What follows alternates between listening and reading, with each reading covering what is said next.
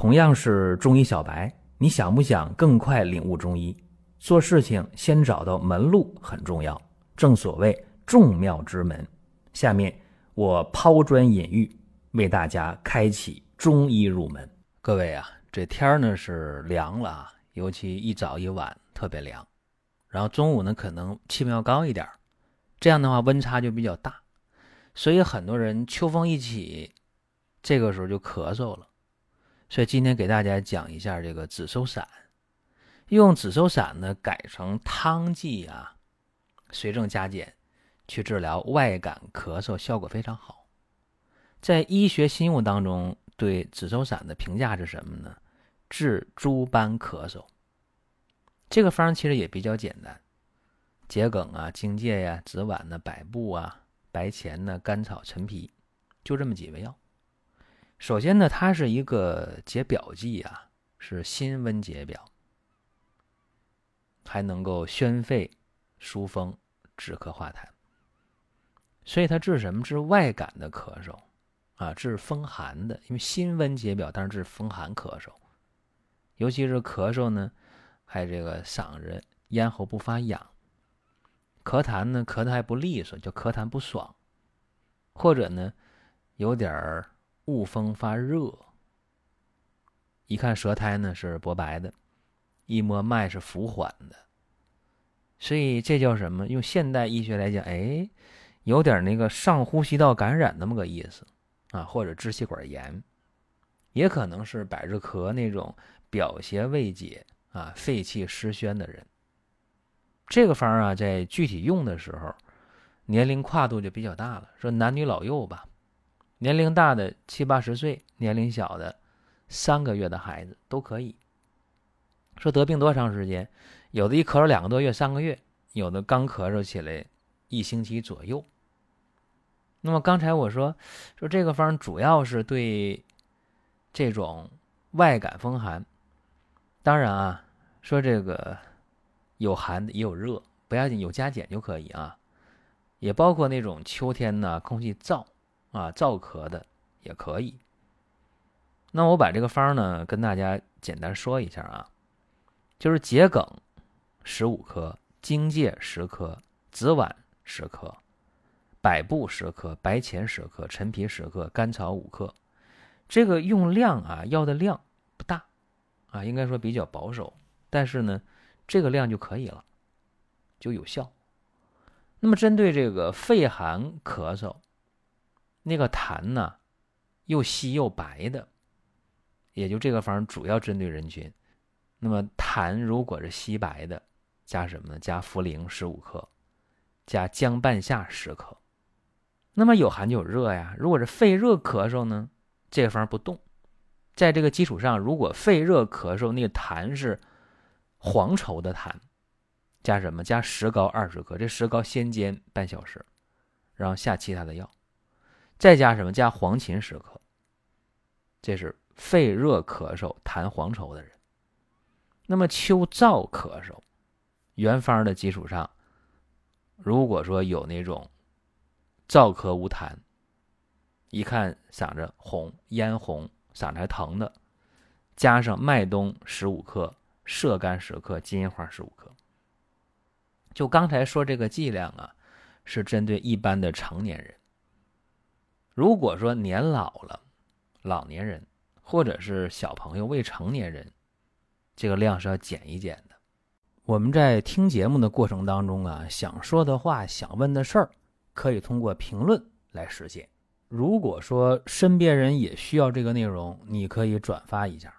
再有啊，就是关注的事儿，点关注不迷路，下回还能继续听。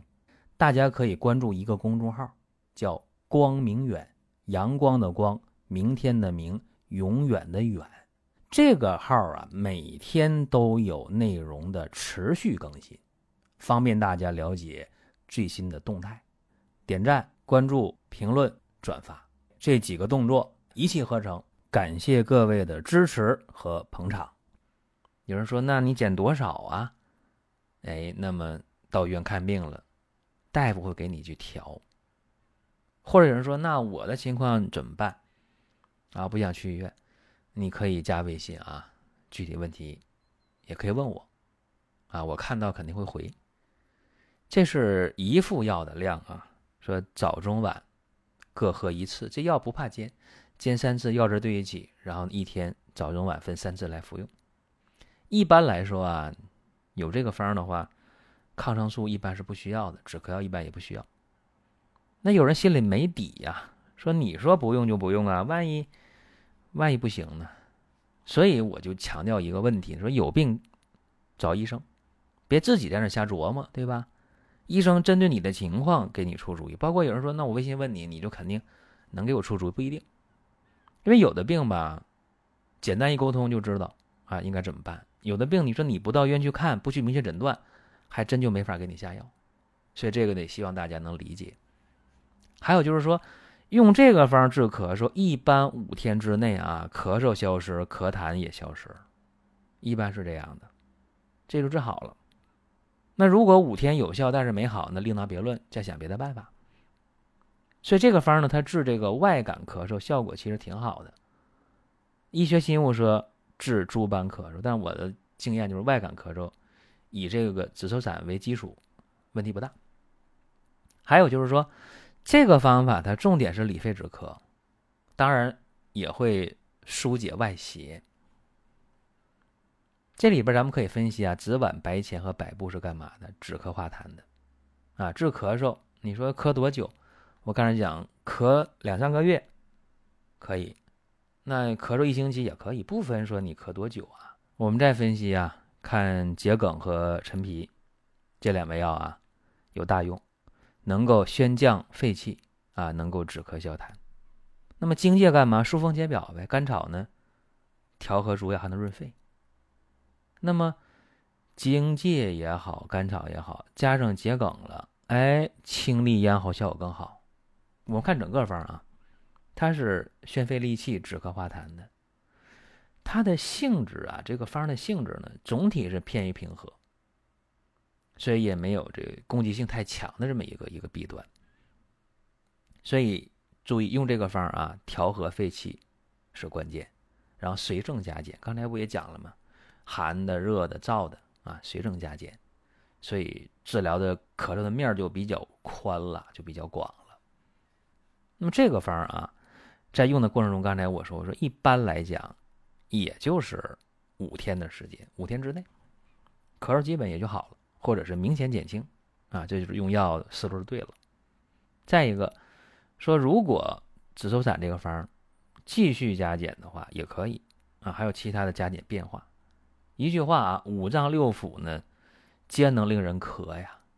所以我刚才讲的可能是一些常见的问题，帮大家加以分析。那么具体用的时候，还有一些变化。要灵活来看了，就病是什么样的，这药就怎么去变化就可以了。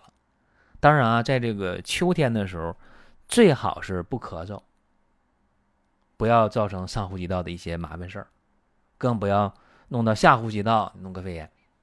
所以保暖是当务之急。再一个就是咽喉部啊，是重点，是保暖的重点。就是说你平时衣物的增减根据天气。再一个就是。